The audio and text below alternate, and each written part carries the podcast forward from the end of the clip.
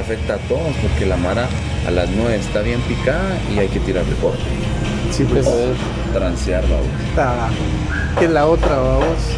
Que, te, que es doloroso, vamos, porque. Ya se vuelve extorsión esa cosa. Sí. Pero es que mucha gente me preguntaba a mí la- hace, hace rato, ¿va? ¿por qué nosotros nos poníamos tan pedo temprano? ¿va? Sí, me preguntaba un pate, dice, pano, pues ustedes son las 10 de la noche, ya estás, pero hasta las chanclas, ¿va?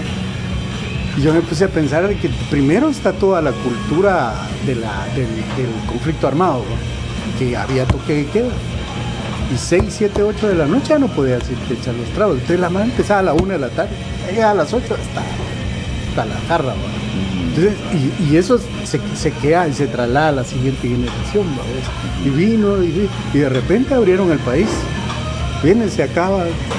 Entonces no se acuerda la de nada. se eso. queda la mara con el bebé. Porque chupas desde las 11 de la mañana. Esta como la del sartén, vamos, que, que se comía el pescado sin la cabeza y sin la cola. Ah, Y decía, mamá, ¿y por qué?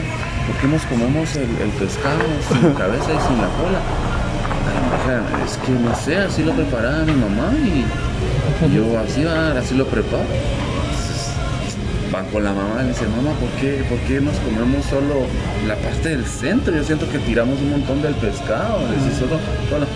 Entonces dice, ay, fíjate que así me enseñó tu abuelita, no sé, tu bisabuela. Vamos, a preguntarte con la bisabuela. Mire usted, ¿por qué nos comemos solo la parte del, ¿cómo se llama? Ay, es que fíjense que en aquel tiempo yo no tenía mucho dinero y apenas tenía una ollita pequeña y no me cabía el pescado. Entonces me tocaba quitarle la cabeza y la cola, comerlo solo. pues sí. Las- Son tradiciones que se Claro. A veces no se sabe ni por qué. ¿va? el origen del sentido de las cosas, vamos. Y es eso, va, pero va, pues venimos, estuvimos con aquel ahí, va. Dos veces llegué así, seis, a la casa, vamos. Uno a las nueve menos cinco, el otro a las nueve y un minuto, pero así volado, vamos. Y debe ser los 300 mil, eh, ¿cómo se llama? Túmulos que hay para llegar a mi casa, vamos. Y un cuadrante relajado, así como me voy a chingar a todos los que venía atrás. Despacio, mano, y la patrulla atrás. Pero había como 50 carros va, atrás de mí. Vas a propósito. No, el que iba adelante venía frenándolo. Todo lo venía frenando. Bueno, verdad, tiene tiene una angustia. de, "Uh", dice. Todos al condominio, mano, cha, cha. Como que ahí ya sentías un rollo de libertad, un poquito, vamos, de poderte mover ya adentro, pero sí, tiempos. Pero llegamos, pasamos un par de veces ahí. Y entonces, a partir de todo lo que estaba ocurriendo, en cuanto dijeron salves el que pueda, vamos, porque eso, eso fue la apertura del país, vamos, salves el que pueda, entonces dije, oh, eh, tengo pendiente con la Mara trabajar un poco toda la parte de comercio electrónico con ellos y me fui a Alta Verapaz, 10 departamentos recorridos así, con grupos de, de 15 personas máximo. Y aquel decía agarra viaje. Mira quién habla. No, pero aquel me dice quítate de aquí. O sea, quítate que ahí, ahí voy Ahí voy yo. yo. Ahí voy yo. Lo peor es que yo ya no tengo chance de hacer eso cuando miro las fotos de aquel en la playa. va. Bueno, ¿y ahora en dónde? En Cuba. Qué frustrante este año. La Sí, gente vos- como nosotros. vos que- mira, que yo estaba bien estresado, que te hace falta salir. Sí. Ahorita, ahorita mismo, mi cuate se acaba, se casó el sábado. Y cómo se llama el desgraciado, que no va a decir otra cosa. Aquí está, tenemos un grupo de cuando nos fuimos a, a Cuba, vamos. Ah. Y entonces desde ahí quedó el grupo, vamos. Pero mira el, de- el desgraciado, las fotos que anda mandando, mira. Ay, ay, ay. Ese es mi cuate, mira. Mm. Mira, eh, en Punta Cana Ah, anda, mira Punta vos. Cana. Mirate. Y, y hoy manda la de la playa, vos. Sí, pues. Mira Sí, eso, es una vos. vez. Pero también casi vacía, vamos. Ajá, sí. Pero dice, que- dice que sí está vacío, pero mano. La- ah, mejor, vamos. Ajá. Muchos casos mejor, va. Es cierto. Es cierto. Pues hay una, hay una mm, cuestión con eso. Entonces, como pensando en que puedan cerrar otra vez el país, dejar amarrada la mara, ¿verdad? que estaba con dificultades de generar algún tipo de, sus emprendimientos básicamente artesanales, que son los que están bien trabados. Entonces, eh, hicimos varios encuentros y a partir de eso comenzamos a generar una estrategia de cómo, cómo vincularlos y después hacer un trabajo de mercadeo. Pero fue así. Y, que- y menos mal que empezamos Alta Verapaz, porque cuando estábamos terminando en Shell, los dos huracanes, ¿no? Porque si no, si hubiéramos empezado al revés, digamos, hubiéramos Esa área. terminado en esa área. Qué tremendo. Tremendo. verdad es que ahí sí como dicen, ¿verdad? si no es tos- ¿cómo es? Si no es quemado, tostado. Así le tocó a la gente. Jodido, ¿no? Porque pan- con toda la pandemia en medio, con todo el desastre. Hay aldeas que siguen inundadas. y te lo creo. Sí, es. Sí. Se quedó como, pues no hay drenaje, ¿no? se, se posó el agua. O sea, hay una ciudad casi que. sí. Algún día. Porque, porque esas charadas se quedan como lagunetas. Así se mira, se mira como que las Cinco, casas seis están en años medio de la laguna, ¿no? Sí, se mira, hasta bonito se mira porque o sea, Bien cubrió- pintoresco. pintoresco, como que fuera, como que lo hubieran planeado, ¿ves? Algo dice Gabriel, desde aquí se mira el progreso. Bien pintoresco, así una innovación de que hay unas casitas metidas en la laguna. Bien bonito, ¿eh? Claro, Xochimilco, ¿no? Imagínate eso. ¿eh? es el nuevo Xochimilco, ¿no? Sí, de plano. Sí, hay gente que perdió sus propiedades completas. Pero un cuate, Nosotros aquí como que sin nada, vamos. sí, más de lo que pasó en Mushbal, que viste que se está viniendo esa casota y ah, sí. que me da esa onda así que cagada. Pero, vos, pero es que ahí saben que están construyendo en zona de riesgo, vos. De años se lo están diciendo. vos. Y cómo hacen Es como- gran como nos corte, han advertido, las bodegas, ¿va? Gran, aquel gran corte Sí, también. que vos decís a la onda así. Y, y eso es lo que vos mirás en otros países, por lo menos en, eh, mirás los 40 metros de la carretera hacia adentro, libre. Y desde ahí tenés montaña, ¿no? Construcción. Pero aquí, la, si, A la si vas al por el campanero, mano, ya no hay banqueta. ¿no? Todos construyeron a la orilla de la carretera. ¿no? Entonces, ¿qué haces en esos casos? Las banquetas, además, era el reglamentario que era 1,75. ¿no? O sea, que había el carro, Ah. casi, prácticamente. dos, dos metros. Y ahora 1,25, 50 centímetros. Ajá. O sea, no Ya puedes. ni siquiera dos personas pasan Ya caminando. no. No sé cómo me iba a platicar con tu papá. vos. Qué bueno. Ya Tiene, mira, vos de, No de para, hablar y de hablar y puedes pasar horas Ahora, hablando. man. sí, cabal, así nos pasa también. A mí me pasa con él, ¿no? por eso empezamos, dijimos, hablamos de tanto, pues empecemos a, a grabarlo porque hay unas conversaciones buenísimas que nos echamos también. Imagino vos también con él, que podía salir algo, algo bueno. Así ¿no? nos hemos Pues con razón, ahí sale buen para el podcast. Ajá. Sí, no, por eso. eh, ¿Cómo es lo del proyecto, mucha?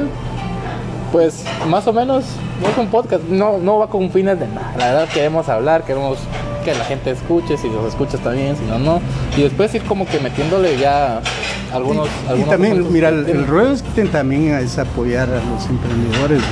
Desde lo que yo estoy trabajando, es que mucho del, del rollo es cómo su- mucha Mara ha superado por habilidades mentales, decimos, más que físicas y económicas, superar muchas cosas en pandemia. ¿verdad? Y cómo vos lo logras significa para otros un aprendizaje. ¿verdad?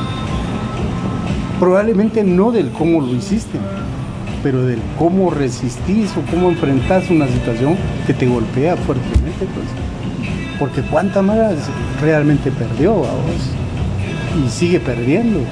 O hay Mara que se lanza con, con el tema del emprendimiento sin realmente entender qué es emprender. ¿va? Y los riesgos, ¿verdad? los riesgos. ¿verdad? Entonces, un- ese es un poco el rollo. Y por otro rollo también que la Mara que nos escuche vaya a los lugares. Vaya a los lugares y siga manteniendo toda la seguridad del caso, pero que, que no deje de ir. Sí, que tengan sus cuidados, ¿verdad? Claro. ¿verdad? Por- Hay, hay países que están volviendo a cerrar. Sí, ¿no? sí. Italia, Canadá. Francia, Canadá, California, estas dos semanas, cinco, ¿te recordás que estamos trabajando con los cuates migrantes allá. vamos. Esta semana cinco hospitalizados graves en California de esa mara. De- De, sí. Porque se fue, se les fue otra vez el rollo. Y eso es lo que hablábamos aquí, vamos. La cultura que, mascarilla. ¿no? que aquí en Guatemala es difícil que mires a una persona sin mascarilla. Si la madre la carga, ¿no? y no la carga en la bolsa, ¿vamos? sino sí la carga puesta en el Y por eso estos ambientes son más libres. ¿Va? Y la gente lo entiende.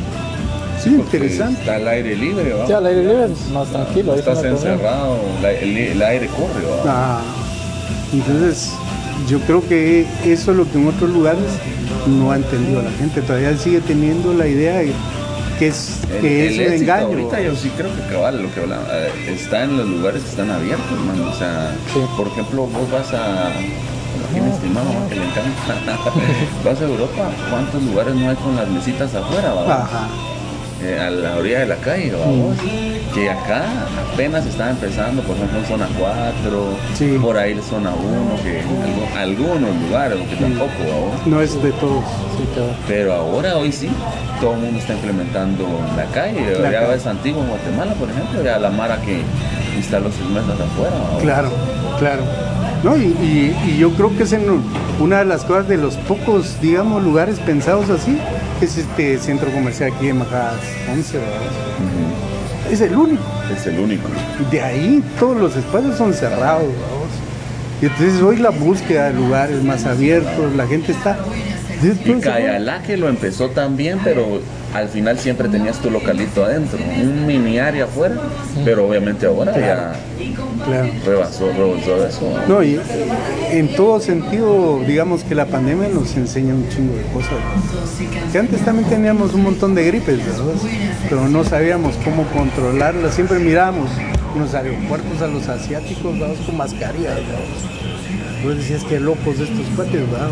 Debes imaginar un japonés siempre con la mascarilla puesta. Y uno igual.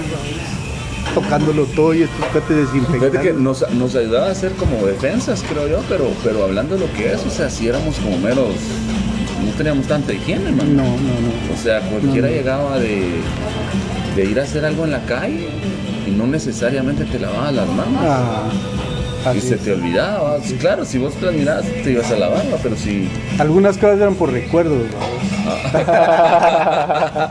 Cabal, en cambio, hoy por hoy, o sea. Sí, hoy sí te echas la gel. Fíjate vos de que yo tenía un, de- un recipiente allá en el otro negocio de un cosito así, mira, que lo compré desde hace. ¡eh! Desde creo que desde que aperturamos. Y ahí estaba el, el alcohol en gel. Pasó dos años y medio o tres, creo yo. Mm, El mismo bote con alcohol en gel. Sí, pues, claro. Y solo fue que empezó lo del. Ni siquiera había venido la pandemia y empezaron a decir todo lo del alcohol, ni siquiera había entrado todavía.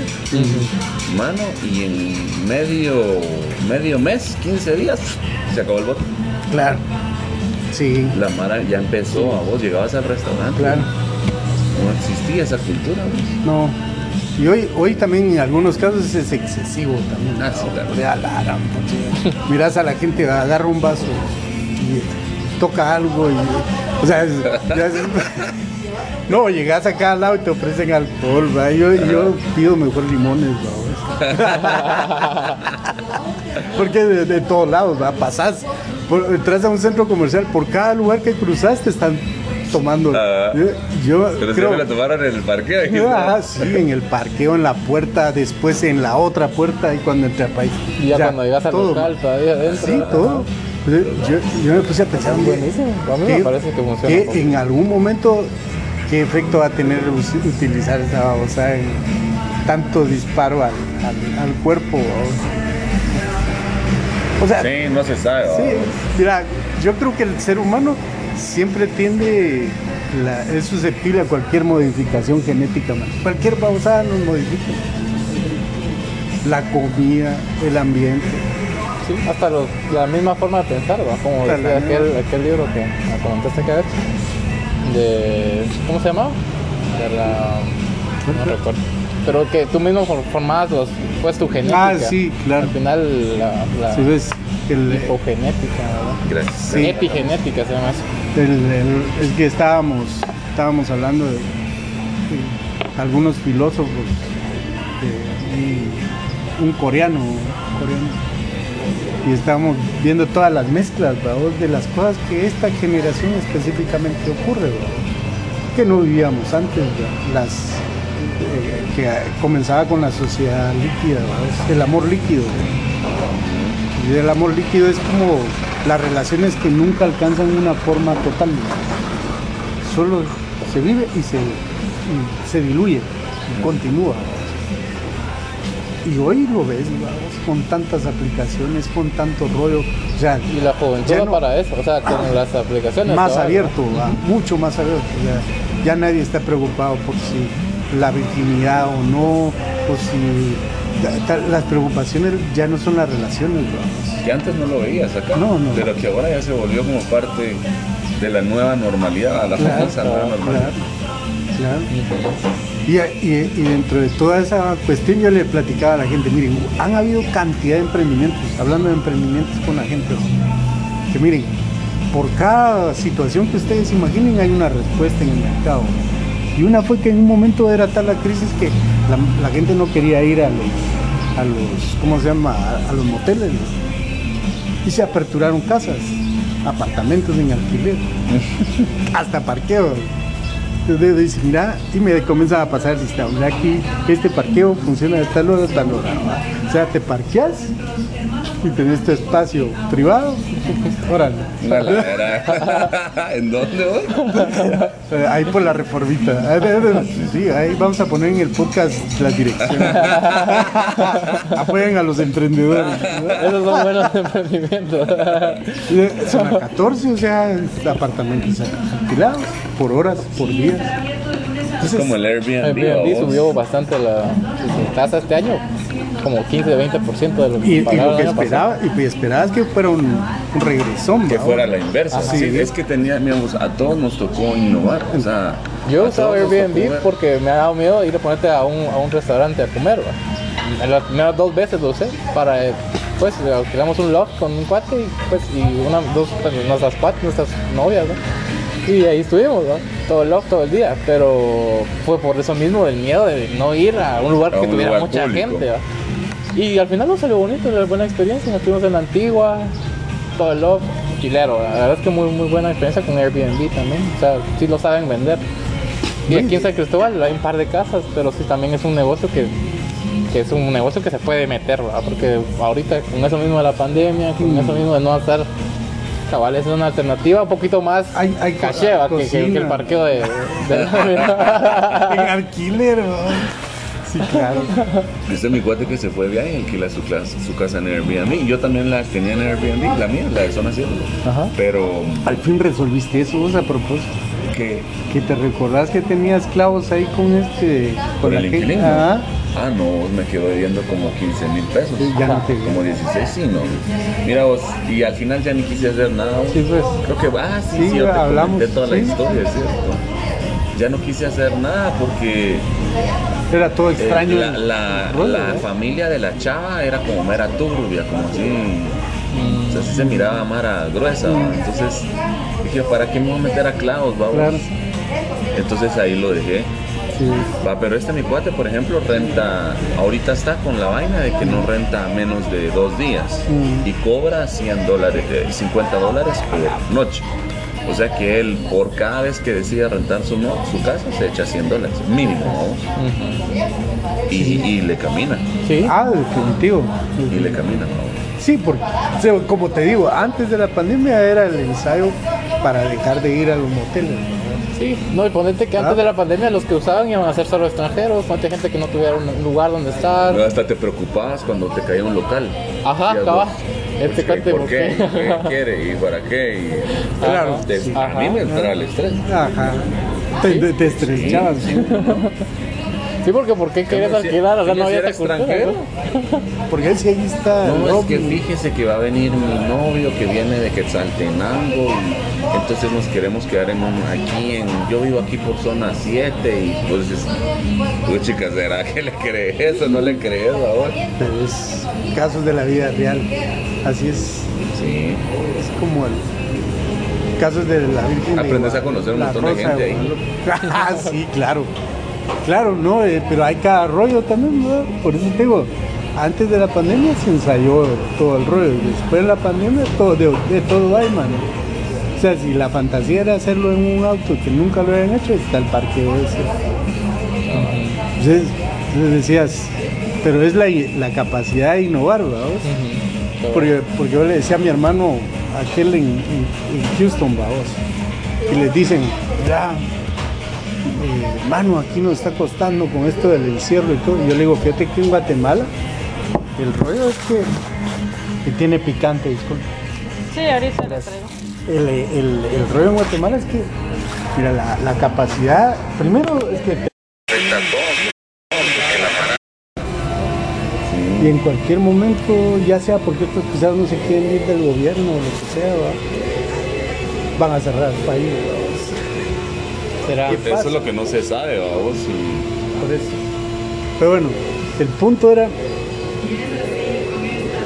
que pandemia, que tiene que ver la pandemia con Ronaldo, Messi, la Virgen de Concepción. esa, esa era nuestra charla hoy, vamos. Y, y- y una de las cosas también para que, se, que la gente se acerque aquí a, a vikingos, que nos parece que ho- hoy la pandemia está planteando situaciones diferentes, ¿verdad? los espacios más abiertos. ¿verdad? Porque lógicamente nos dimos cuenta también cuando no salimos, los estados depresivos, ¿verdad? lo violento que se volvió el hogar también para muchos, ¿no? de hecho, el índice de alcohol de bebida subió. Subió, subió. Mayor consumo de alcohol. Además las ofertas estaban muy buenas. No se puede negar, ¿verdad? No, no se puede negar que había vodka a buen precio. Y que bajabas cada rato, había una reunión y siempre tenías un trago. O sea, lo que no podías hacer en oficina, lo podías Ajá, hacer a sí. través del Zoom. Entonces también tenías tu buen traguito, hielito en tu casa. relajadito. de relajado. Se vuelve costumbre, güey. Claro. Cuando Sí. sentís ya Sí. se va a hacer automático ya al, al día siguiente otra vez. Sí, ¿no? Habían reuniones, tres, tenía tres reuniones por Zoom, y en cada una, salud, mucha salud, ¿qué estás tomando? Miren, fíjense que yo me compré un litro de vodka porque estaba barato hoy, sí, yo me bajé la chela. Sí, tenés razón, creció, creció el aumento de alcohol, Ajá. creció. Pero la preocupación era cómo, cómo realmente qué es lo que te ha ayudado a superar toda esta situación, Alejandro. Eso es lo que, ese es el, punto. ¿a ¿Qué es lo que te ha ayudado? man? No, yo no me puedo imaginar la crisis emocional por la que uno pasa. Yo, yo el primer momento de lo que padecí fue del encierro. Siendo una persona que no para mucho, ya eh, yo vine de Shela y el día siguiente cerraron el país. Pero así como con la esperanza de esto va a ser tiempecito. Ajá. ¿Qué es? que sí nos, nos metieron encerrados. Y, y después, la sobrevivencia. Terrible. Para nosotros fue bien difícil porque nosotros no, no vivimos el encierro. O sea, te, digo nosotros, me refiero al equipo de trabajo, ¿verdad? Eh, toda la gente estaba encerrada. Como bien lo decías, el presidente dijo que hay libertad si es servicio de comida, a domicilio, hay 24 horas. Entonces, mientras todos estaban o descansando o trabajando en casa, o sea, nosotros sí estábamos echando punta. Mm, Nosotros en ese momento empezamos a abrir inclusive, nosotros no teníamos jornada en la mañana, empezamos a abrir desde la mañana, por- buscando cómo innovar y cómo no quedarnos, vamos, adaptándonos al cambio. Entonces, mano, y nosotros nos daban a veces las 12 de la noche y todavía estábamos entregando. O, o no entregando, pero terminando de hacer limpieza, inventario, ver logística para el día siguiente, eh, que no nos quedáramos sin producto. Al día, al día siguiente había que ir a hacer compras o ir a buscar dónde conseguías los insumos que necesitabas. Entonces, pandemia para nosotros fue bien, bien, bien trabajado, o sea, fue bien diferente a lo que vivió el resto de la gente de pandemia. Nosotros estuvimos echando punta y no parábamos. Sí. Yo, yo lo primero, la primera sensación fue que nosotros cocinábamos mucho más en la casa y miraba que los vecinos Pedía. desayuno, almuerzo, cena, pedidos, ¿verdad? Y mirabas cada rato entraba Mm. otro, otro, otro. Mano, para La entrar a la colonia. Ah, pues Ah, eso. Eran, pero colas, Cola. Chica, de horas. Hola. Hola. De horas. tal vez. Sí, de horas para entrar al condominio. Y la gente llamaba, no, es que mire, y le, y le mandábamos fotos, le pedíamos al repartidor que mandara fotos, mire, está en la cola, le digo, no, no, se me va de las manos, no puedo hacer nada. Y buscar otro repartidor mientras se perdía ese repartidor en el tiempo que estás esperando la cola. Claro. No, digamos que son cuestiones con las que tenías que jugar y que todavía te, te pueden volver a sorprender, ¿va? Pero la pre- lo que vos decías y lo que yo recuerdo sobre el reparto a domicilio, el aprendizaje que implica eso, pero yo ya lo había trabajado ¿verdad? con el tema de los embutidos y ya era un dolor de cabeza manejarlo así. En tiempo de pandemia, todavía más complicado. Y luego entrenar al, al repartidor, vamos, por ejemplo, si era externo lo que te mencionaba, si el repartidor no era interno, sino que era un, un agente que se contrataba externo, entonces por lo menos darle una buena presentación, explicarle todo el protocolo de que no es solo llegar y entregar tu comida, ¿verdad? Porque al final el servicio es lo que hace la diferencia, lo que Cabal. hablamos. Entonces, ese servicio se tenía que ver reflejado en la, la última parte del proceso que era el repartidor. Y cuando el repartidor llegara a la casa, tenías que sentir el servicio. vamos. Tan así que hay- había, mucho, había un repartidor específico que ese, ese, cuate se ganaba su propina en cada... Pero porque llegaba, te sacaba plática, ¿cómo está? Mire, yo soy fulanito, vengo a representación de no sé qué, le voy a desinfectar su, su cómo se llama, eh, los billetes, desinfectar, todo un protocolo de entrega. Entonces, cabal, fue un aprendizaje en el domicilio también, no solamente era llevarlo. claro. claro. Y negocios como el de aquel, ¿verdad? Sí. Como el de los churros. El de los churros. Ajá, sí, cabal. Fíjate que tuvimos, él tuvo suerte porque el motorista vivía ahí también en la colonia. Entonces pidió y el, y el motorista es desempleado porque él es, era actor y eventos ¿va? y Claro, sí, también. ¿va? Entonces eh, le tocaba ver qué hacía y cabal. Entonces se apoyaron entre los dos. Sacaba pedido rápido aquí a San Cristóbal, pero igual era eso. Él era muy, muy bueno porque era actor. Entonces sí, tenía su casaca y también le, daban su propina. Y la gente, te- Y la la, gente agradece, la Ajá. gente escribía de vuelta y decía, mire, qué, qué nivel de entrega, me encanta, eh, qué bueno que tengan ese personal, esa sonrisa, ese, no sé, cómo, cómo esa, esa vibra. ¿Cómo miraba la sonrisa atrás de la, de la mascarilla? Ah, bueno, no, porque Sí, el cuate sea, le sacaba las Ah, carcajadas. claro, claro, claro. claro. ¿Va? Eso estoy bromeando, pues. que ahora ni, re- ni siquiera reconoces a los cuates Sí, ni con siquiera. mascarilla, vamos. Yo he encontrado un par de gentes que te van a saludar así y pues decís que solo te conocen por lo peludo que sos, ¿verdad? Pero de ahí ya no te conoce la gente con mascarilla. Pero digamos, eh, de lo que vos hablabas, una curva de aprendizaje,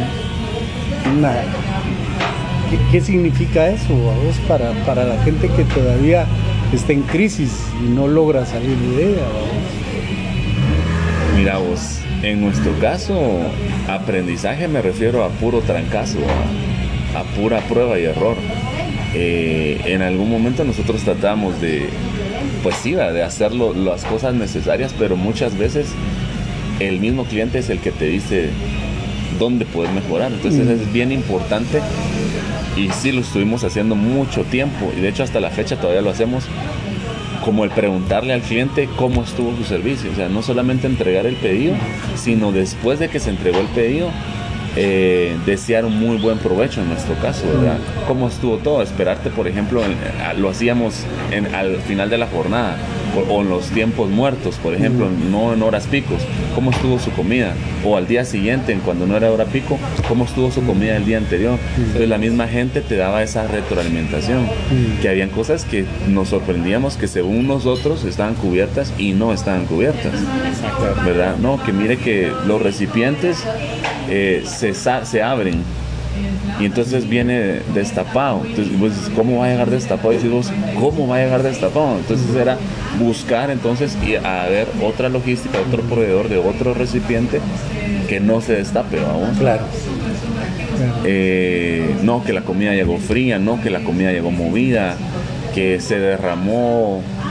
O sea, esa es el- la curva de aprendizaje. ¿Y cómo aprenderlo? Yo creo que escuchando mucho al, al cliente, vamos, al consumidor final. Re- respetando la, la, la- que no es una queja, sino una opinión. Correcto. es construida. ¿verdad? La necesidad Claro. para ellos. Claro. Pero tomándote la molestia de, llam- de hacer una llamada, De- de escribir un mensaje para preguntar. Claro. Eh, al final es servicio, lo que hablábamos. Sí. Claro. Y ahí te vas enterando. Sí, porque digamos una de las cuestiones que pues, pa- para mí es muy complicado con la gente, ¿verdad? Explicar a veces. Es el rollo de que le estás diciendo a las personas, miren, ustedes tienen que darse cuenta que ustedes tienen que pensar que son los clientes, no ustedes son, no son los proveedores, son ustedes los clientes. Y, y como ustedes se, se miren como clientes, van a entender mejor cómo van a dar su servicio. Porque el, el rollo es que pues si a vos te llega algo que no te gusta, no lo volvés a consumir, menos si te preguntan. ¿no? O sea, probablemente no, no lo vuelvo a consumir si nunca me preguntaron si está de acuerdo o no. No, y había gente que te agradecía, por ejemplo, mire, a la- mire, yo al final le agradezco que me haya llamado, me dijo, porque la verdad es que yo no hubiera vuelto a pedir, te lo dicen. Es eso. Yo no- pero, pero entiendo, miren, ahí sí que, que estamos en una situación difícil con- por pandemia y mis respetos, felicitaciones al emprendimiento y, y sigan adelante. No, hombre, mira, esperamos que, que la próxima vez que pidamos pues ya hayan resuelto ese temita, ¿verdad? Y entonces te vas quedando con el nombre de quiénes fueron y entonces la siguiente vez que pidan, o sea, volver a hacer el énfasis, cómo estuvo, qué pasó, o sea, sí dar ese seguimiento. Claro. Esa parte es clave. Es que es, es- es- No es muchos la ¿verdad? Porque si no te, te limitas solo a mandarlo ¿va? y vos no querés, a nadie nos, inter- nos interesa hacer una venta, a todos nos interesa la, la recompra, que exista una... hacer un cliente, Ajá, ¿verdad? Hacer un cliente. Que es la parte más difícil, ¿verdad? Porque digamos, que te compren hoy 100 no significa que mañana te los vuelvan a comprar. Ajá. Eso significa que probablemente mañana tenés 25. Y si lograste ese tamizaje son 25 clientes. Y eso tiene un valor enorme, ¿verdad? Lo que pasa es que no se ve en esa dimensión. ¿verdad? Entonces, una de las cosas que yo le decía precisamente en estos días a la gente, es, sabemos que es un tiempo muy complicado, pero nosotros no tenemos que saberlo todo. Es decir, no tenemos que saberlo todo, pero sí escuchemos acerca de ese todo que tiene el cliente para que nosotros busquemos cómo resolverlo. Y, y la- las soluciones son paulatinas y el cliente las puede entender. Correcto. Las puede entender porque tampoco es que se cierre, ¿verdad? A que yo lo quiero de tal manera que yo he consumido toda, toda mi vida en McDonald's y quiero que sea así la entrega. ¿sí? Era el negocio de la esquina, pues, ¿verdad? Vos? Y estaba vendiendo tortillas con, con Otra, queso. otra cosa, otra cosa bien importante era el tiempo. Por ejemplo, hablarle al cliente con la verdad. Por ejemplo, vos llamabas a cadenas de comida rápida grandes, te tomaban la orden, te cobraban y después de que te cobraban te decían, mire, eh, tenemos un tiempo de espera de dos horas, por ejemplo. ¿Y qué hacías, va vos? O sea, a mí en algún momento me pasó. Decías, bueno, va, te toca esperar, va. Pero te quedabas con el mal saborcito de que, de que no te lo dijo antes, ¿verdad? Pero aún así, esperabas. Bueno, ¿y qué pasaba con nosotros? Resulta que nosotros, en el afán de quedar bien, al inicio tratábamos de decir 35 minutos, 40 minutos, en el afán de quedar bien y de querer resolver. Y, y llegó el momento donde teníamos cualquier cantidad de motoristas y de todos modos no nos dábamos abasto. Y entonces llegó el momento en donde ya decíamos, mire, era preferible decirle a la persona, mire, tenemos 90 minutos de espera para que llegue su pedido. De entrada. ¿Está de acuerdo? Mucha gente te decía, mire, gracias por decírmelo. No, no voy a esperar ese tiempo. Pe- Pero en serio le agradezco que me lo haya dicho. Voy a pedir en otro lado. Como habían otros que te decían, mire, sí, es normal, no hay problema. Voy a esperar porque en cualquier lado donde pida va a ser lo mismo. Claro. Y es probable que ya no lo atiendan.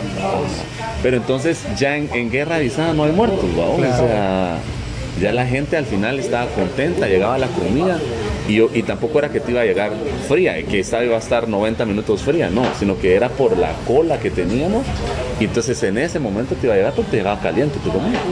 Ese es el tema de las expectativas, que es, es bien complicado. Sobre un producto, entre la fotografía, lo que te llega, lo que te También. satisface, lo que está ocurriendo realmente entre, la, entre todo ese, ese espacio y que vos puedes desarrollar ese CRM con la gente. A tu forma. Del que sea, ese relacionamiento con el cliente para decirle, advertirle, mire, eh, tenemos un problema para su entrega porque hay una cola para entregarlo en este momento, tenemos un problema. Ese CRM Es que eh, prácticamente... a- a- antes la, la comunicación era unilateral, ¿verdad? O sea, era una vía, ¿verdad? O sea, realmente vos tirabas el mensaje y lo que vos decís, lo que te llegaba era otra cosa de lo que veías en la fotografía. Pero hoy por hoy no, o sea, vamos otra vez al punto de escuchar al, al consumidor, Así es. ¿verdad? Porque al final eh, el consumidor sí te va a dar ese feedback, ¿verdad? Sí te va a retroalimentar, entonces es preferible que le hables con la verdad. Claro. No, y lo tenés en tu teléfono, esa es una distancia que no teníamos antes. Es, el WhatsApp generó otra relación, vamos. Ya era más personal también, ¿va? Cada vez que sumas un cliente al WhatsApp es un cliente. Sí. Es un cliente. Es la base de datos que es importante irla haciendo. Después puedes contactar a ese cliente para tirarle otra promoción. Sí. Tampoco bombardearlos, ¿va? Porque los atormentas, ¿va? Claro, sí, también. Por ejemplo, recuerdo cuándo fue la última vez que te mandé un mensaje yo a vos. Ah, pues que casi no me mandaste, fíjate vos. Yo- y fíjate que yo entendí mucho rollo, te voy a contar. Porque pasamos con el, con el Dimitri por allá, ¿va vos. Y cuando estaba, miro yo, pero lleno, mira, a los chavos eh, que- repartidores, realmente agotados, ¿no? Porque estaban ahí afuera, así como tratando de descansar un poco. Habían como cuatro, cuatro chavos. En lo que se volvían ahí. Ajá. Porque, pero los mirabas y, y ya mirabas a qué vacío. Digo, yo, todo el mundo estaba saturado. ¿Sí? Lo que vos decís, no solo te decían, no, no llegan dos horas, no llega. La onda es que como nosotros estando en la casa, sí cocinamos, ¿verdad? se iba paleando. Yo, que, yo te puedo decir que hoy, de- que hemos tenido más chance, tal vez hemos consumido más afuera. Pero sí, pues lo que vos decís, ¿verdad? Te caían tum, tum, tum, de todos lados. Te volvías loco. de todos lados. Y, y cuates y gente que, que tenemos cuates, hay una, hay una cuata ahí que es eh, pues es una chef, y abrió su, su propio modelo de cuida que pura comida keto. Que comenzó a mandar comida keto. Yo creo que adelgacé los primeros tres meses en pandemia, pero creo que era el alcohol. o sea. había mucho guaro en la casa, entonces de plano, a cada comida había un trago. Pero como vos decís, ¿verdad? te llegaba todo tipo de acompañamientos, ¿verdad? hasta con lo del gino probamos todos los, los churros, buenos churros, los del gino. Pero bueno, ese, este, este, este tema creo que lo vamos a seguir hablando, Alejandro, porque hay un, hay un rollo ahí que queremos montar más a largo plazo, ¿verdad? Y que como aquel, aquel maneja todo el tema de publicidad, ¿verdad? Ese es su, su mero, su mero chance intelectual, ¿verdad? Sin embargo, uno sabe que uno en esta vida no puede hablar de otros chances si no pasa por el mismo. ¿verdad? Sí, correcto. ¿Ah?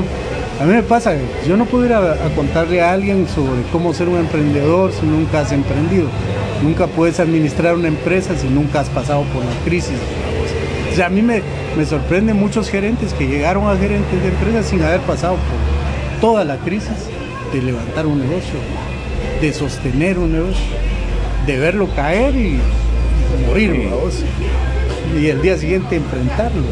Pero cada uno pues tiene sus propias formas, ¿verdad? Pero ah, en, en ese caso siempre vamos a la par de, de otros procesos, ver cómo uno ingresa a otros centavos. Sí. ¿verdad? Y eso creo que es el otro aprendizaje que creo que hay para mucha gente que emprende. Se sobrevive, es un negocio sobrevive y ese es como cuál ha sido tu experiencia en eso, ¿verdad? pero yo creo que un negocio sobrevive cuando no dependes del negocio inmediatamente.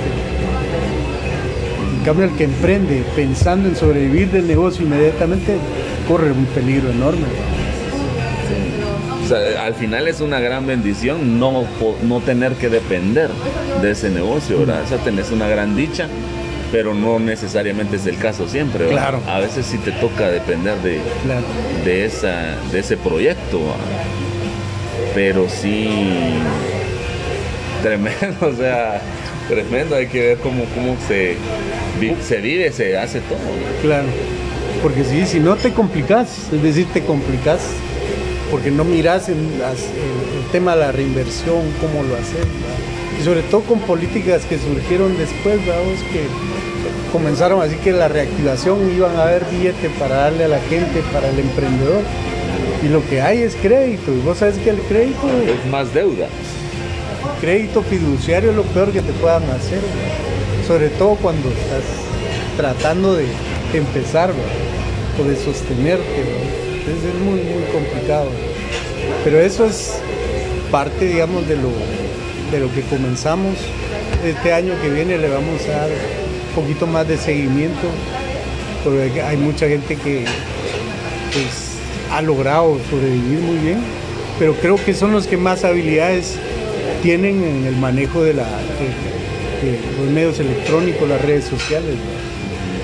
La, gente que tenía, digamos, otras habilidades ha sobrevivido porque su negocio es esencial, digamos, en alimentos, pero en otra prestación de servicio ha sido muy complicado. Y otra cosa con, con ahorita con, con esto de pandemia es que se volvió todo como por mayor. O sea, todo se volvió, hablando del emprendimiento, ¿verdad? Eh, tenías que prepararte no para un, pari- un par de, de productos, sino realmente hacerlo como más masivo, porque entonces se volvió como, pues sí, eh, le voy a exagerar al decir exponencial, pero sí, o sea, ya se volvió masivo. ¿verdad? Entonces hay un momento en donde no te logras dar abasto, entonces también Claro. creo que es bien clave, por ejemplo, pues analizar tus, tus limitantes y aprender a, delegar, aprender a... Si yo no me voy a dar abasto con esto, bueno, entonces se lo doy a alguien más para que ese alguien más me ayude y resuelva con ese temita, porque a veces en el emprendimiento uno quiere hacerlo todo Claro. y es imposible, no se puede. A veces eso, eso me pasó por experiencia, o sea, al final se, uno tal vez no quiere invertir o no quiere gastar, entre comillas, en eso, pero al final se volvió más caro el no, el no haberlo eh, delegado a otra persona, ¿verdad? Claro, claro. Y eso es respetar, digamos, las cadenas de valor, vamos. Y también eso es entender que dentro de una cadena de valor, en dónde va a estar tu posicionamiento, ¿va? que es lo que lograron ustedes ¿va? con el material de empaque. ¿va? Encontraste un nicho dentro de la cadena de valor. Sí, que era el mismo nicho que la gente misma estaba haciendo, ¿va? O sea, subió emprendimientos, todos vendiendo comida, nadie le está dando, nosotros ahí suplimos esa necesidad, ¿va? Correcto. De que todos estaban vendiendo. Entonces, cabal, vamos, pegó, pegó y quedó bien. Sí, ¿no? ahí va, ahí va. Y pues, como te digo, clientes ya fijos de Izabal, en Quetzaltenango, en, en Puerto San José. Pues, yo sé, a mí, me, da una carga emocional también porque es plástico, vamos, y al final digo, estamos contaminando.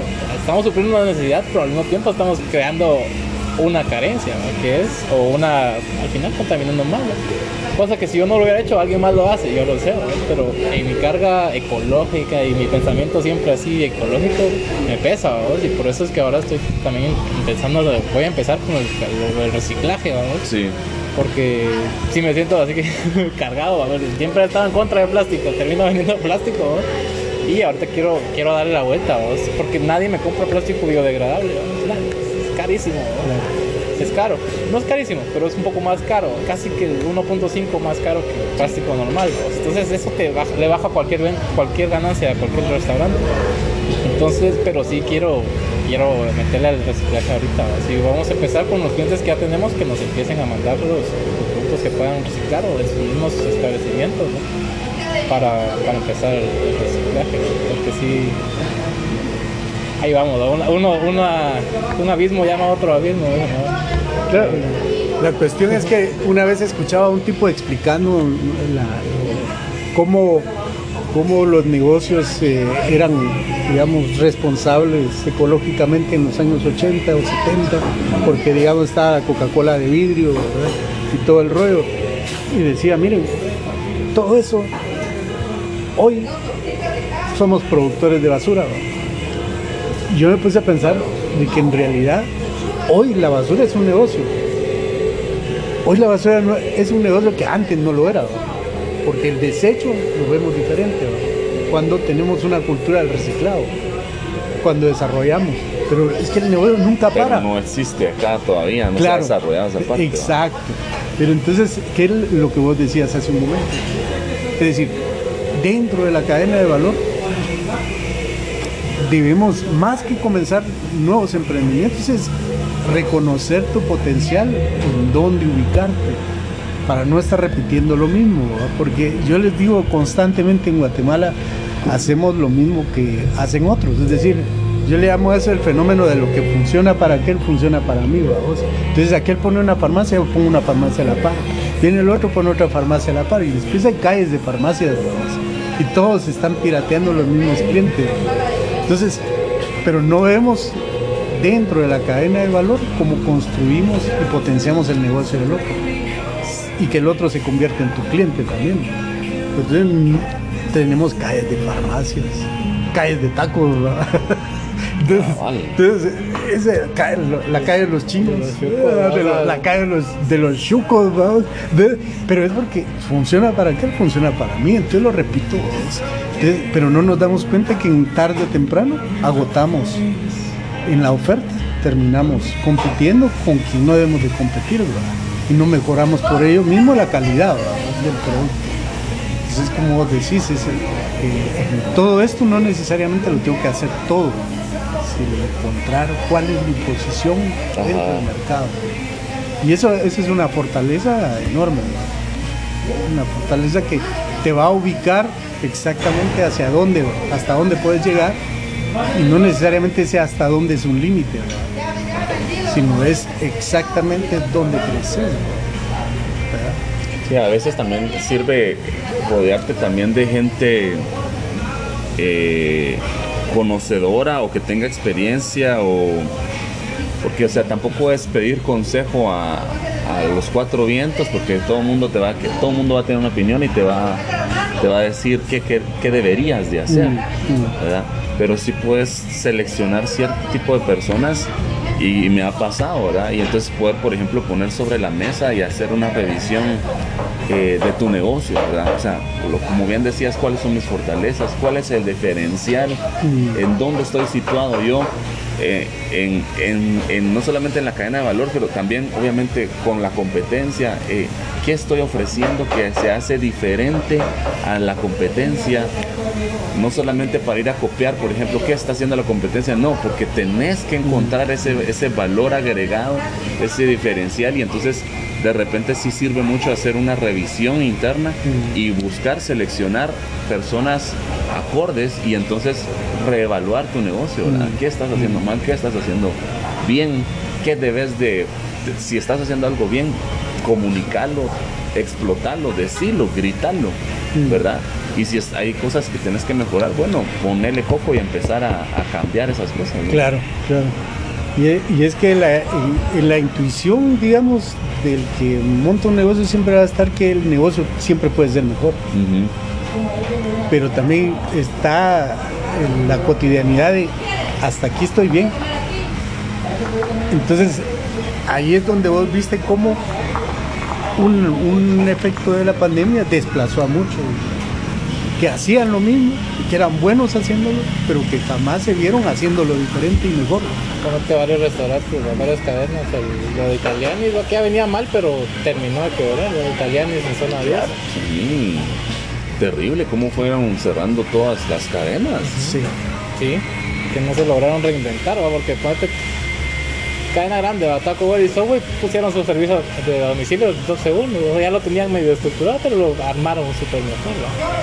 Pero Italianis era, es también como gourmet, era complejo, hacer lo que vos hiciste fue una hazaña realmente, vamos a llevarlo, como vos decís, nítido a a la mesa de las personas. Difícil de hacer, vamos, difícil de hacer para alguien que no sea, tenga la visión que vos tuviste en ese momento, les llevó la razón. Tal vez, no era, tal vez no eran los dueños, tal vez eran gerentes o cosas así, no tuvieron la visión de cambiar todo el negocio, no sé. Pero lo que hiciste hoy, genial, y es una, es una gran oportunidad que tenemos de tenerlo acá también porque es- Lo que hablabas de, de los gerentes, ¿va? que cómo llegaron a ser si no han pasado por ahí. Entonces, Claro. obviamente el, el propietario o el dueño, el, el que está emprendiendo, o sea, sí va a ver cómo hace para adaptarse, ¿va? Pero, pero si no, otra persona que al final Claro, no va a dar esa mía extra. ¿va? claro. No es la regla, pero porque sí hay mucha gente profesional que, o sea, Mucha gente, va a buscar cómo resolver, ¿verdad? Que es lo que hablamos también de apoyarte en otras personas, pero Claro. sí, es tomar en cuenta todas las cositas, ¿verdad? Sí, y es, es eso, por eso te decía que existen esos dos factores que son muy importantes, ¿verdad? pensar, sentir de que el negocio siempre puede ser mejor, pero siempre tenés el lastre en la misma, en la misma potencia que te dice hasta aquí estoy bien, no necesito hacer nada más. Y en ese momento, Sí. cualquier situación cambia en el ambiente y te puede desplazar. Y, y eso es lo que vemos, ¿verdad? Por ejemplo, cuando hacías el FODA, eh, en algún momento creo que todos aprendimos que era el FODA, las fortalezas, oportunidades, amenazas y debilidades, ¿verdad? Y muchas veces las amenazas nunca les poníamos tanto coco. Pensábamos, ah, bueno, pero ¿qué, ¿qué ponemos en amenazas? El factor del clima, el frío que llovió. Jamás tomamos en cuenta una amenaza como la que vino de pandemia, vamos. Jamás. O sea, porque durante todas, con todas esas amenazas, o sea, o todas esas debilidades o contras, surgen todas las oportunidades Así a es. desarrollar. Así es, así es. Y, y- y esa es otra, ¿verdad? Porque yo pues, les comento a las personas siempre, miren, para mí la oportunidad es como un plato de chicharrones, ¿verdad? Y de todos se ríen. Es decir, es como un plato de chicharrones. Si no tenés, los- si no tenés dientes, no lo vas a disfrutar igual, ¿verdad? Ahí sí que solo chupadito entre caldo de frijoles, pero la oportunidad te cae en la misma proporción a la mayoría. Pero son tus condiciones personales, intelectuales y de recursos las que te van a hacer posicionarte diferente en, en la oportunidad. Las oportunidades están. La, pandemia... Y es que no las ves. Hay veces que, las tenés enfrente y no las ves. Y una debilidad puede convertirse en una Una oportunidad y después convertirte en tu fortaleza. Claro. Claro. Y ahí están, pero no las vemos. o sea, y a veces por eso yo decía de hacer el tiempo, de hacer como un análisis interno. Y nos cuesta, porque en el día a día yo, yo me, me- lo digo, o sea, me cuesta como sentarme a hacer el tiempo para revisar tu propio negocio. ¿verdad? Ajá. Pero, pero esa es una ventaja hoy con la, con la interacción con tus clientes, porque tus clientes hoy te, te- te plantean las amenazas bajo el criterio de no cumplimiento de la expectativa del producto que vendes. O sea, ahí está la amenaza. Míreme, si usted no llena la- el incumplimiento de la expectativa, o sea, esta es una amenaza, sea bajo la condición que sea. Y esa la enfrentaste iniciando el negocio presencialmente y ahora llevando al reparto.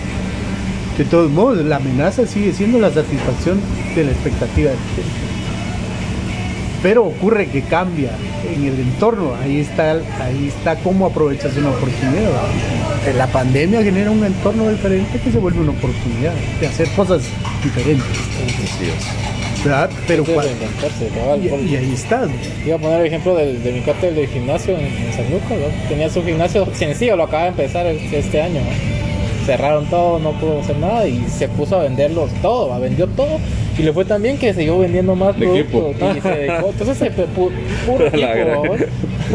Pues sí. Y ahí, ahí está, ya volvió a abrir el gimnasio, ¿verdad? Tiene más equipo, ¿no? Claro, claro, pero es, pero es eso, a la interpretación o la mera intuición, ¿va? O sea, que esa es la otra cuestión, ¿va? O sea, en un momento vendés, vendés, vendés, como le pasa al cuate, como decís, y te, y te quedas sin nada y alguien más te dice, mira, y fíjate que yo quiero una bicicleta, ahora yo...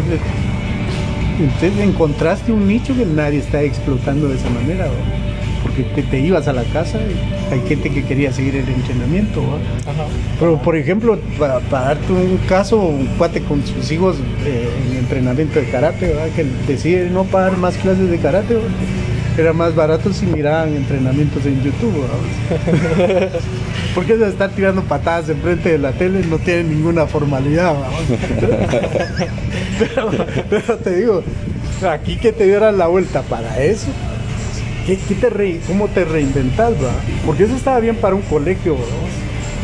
Pero para hacer un Zoom, hacer el ridículo en el Zoom, para hacer un montón de rollos, pero, pero digamos que con, el tema de alimentos es muy concreto, pero un gimnasio ¿no? no era esencial y eso es lo que pensabas, ¿verdad?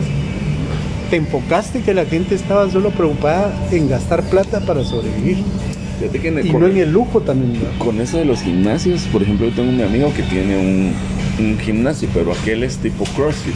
Ajá. Entonces, eh, digamos que los gimnasios sí, pues sí colapsaron, ¿verdad? Y, y no te voy a decir que este mi amigo, ah, puchica, se fue a, hasta arriba, ¿va? No, pero voy a que él dentro de su nicho, dentro de su, bueno, dentro de su mercado, perdón, no nicho, dentro de su mercado él estaba buscando el diferencial. Entonces aquel es tipo CrossFit, pero que no- a él le encantaba dar clases personalizadas. Y las clases personalizadas son como más caras, ¿no? Claro. Entonces, pero la clase, el servicio, la atención, la técnica, el tipo de ejercicios en, el, en su segmento sí es muy importante. Claro, claro. Entonces, al venir pandemia y empezar a tirar clases personalizadas por, por internet o por YouTube personalizadas o, o la rutina de entreno diferente a lo de cualquier otro gimnasio Claro. convencional sí le funcionó. Entonces, por ejemplo, él sí estuvo teniendo clases privadas que hoy por hoy ya aperturó otra vez el gimnasio, pero sigue siendo al final modelo personalizado porque por pandemia no puedes tener tanta gente. Mm. Entonces, sí se puede, o sea, Claro. pero es única vez buscando cuál es el diferencial que tenés para ofrecer. Claro. Claro, o sea, pe- pero es eso, a vos es agotarte mentalmente, saber entender. Y cómo ubicas una oportunidad. ¿verdad? Exactamente. Porque si no tenés esa condición tampoco la puedes generar. Y entonces antes, por ejemplo, los personal no eran tan comunes, todos vamos al gimnasio, hay personal si casi nadie va. Normalmente los odias. Vos- Exactamente. Eso sentís que solo te quieren Sí, te- sacar más plata, ¿verdad? Claro. Pero hoy por hoy en el, en el modelo que él tiene, Sí. en el que él desarrolló, prácticamente todas sus clases ahorita son personal. Y, y ahí está su Hay negocio. gente haciendo yoga Ahí de la misma manera, ¿va? Hay gente haciendo yoga de la misma Correcto. Entonces, pero por eso te digo que Pero en la- se supo vender, porque supo vender las clases, ¿no? porque las pudo haber regalado y ahí se hubiera jodido. ¿no? Ajá, exactamente. Entonces las, las, las supo hacer. yo, yo precisamente por eso era que decía, es, es bien complicado con ejercicio, sin embargo hay posiciones que necesitas un acompañamiento, ¿no? pero eh, hablando de todo un, un rollo, pensemos ahora en el pronóstico que vamos a sacar del partido. Bueno, tenemos dos minutos más para terminar el, el- el segmento, entonces pronóstico en el Camp Nou 2 a 1, gol de Cristiano, gol de Morata y gol de un, chavito del Barça, puede ser Pedri o el otro, Trinca. Ah, yo miro un gol de. Messi y un gol de Ronaldo. En un empate. Me tengo que retirar. No, no, Sí, no te hagas pena. estamos- Este, pero qué gusto verlos. Platicar un ratito con ustedes. Excelente. Oye, eh, aquí estamos a la orden. Gracias. Sí. ¿verdad? Cuando quieran. Y Excelente. de repente nos andamos otro día. Ah, no, ya, ya, de, ya será de noche. ¿va? Y los tomamos. Ah, bueno, está bueno. Bueno, Dale. gusto, Alejandro. Dale, Alejandro, dale. Bueno, pues sí, yo pienso que son eh, 1-1, ¿sí? 2-1, 2-1, 2-1. Barça Eh, gana. No, gana eh, la Juventus. Gana la Juventus porque al final va, va a tener un mejor planteamiento el Barça todavía sigue en crisis y Ronaldo y Messi van a tratar de enmendar la rivalidad que tienen. Tal vez no hagan gol, pero lo van a intentar. Al final un abrazo. ¿Ah? Al final del partido un abrazo. Al final del partido, igual que siempre. Te voy a presentar a, a mi amiga. Ahí podemos parar, sí. Ya nos habíamos hablado, ¿ah? Mucho gusto. Su hijo. Mucho gusto. Ella es, Estoy a la orden. ella es Liz, que es la que te contaba que tiene añales de estar aquí con, el, con este emprendimiento. Sí, cabal. ¿Verdad? 12 años. Sí, bastante. Eso estábamos platicando. Ajá. Sí. Eso, eso es valentía. Es valentía. Llegar a 12 años. 12 12 años. Solo yo cocino, miren. Así dicen todos cuando vienen, ah, es que hacemos que venimos a comer lo mismo. Y rica, la carne estaba rica. Venimos La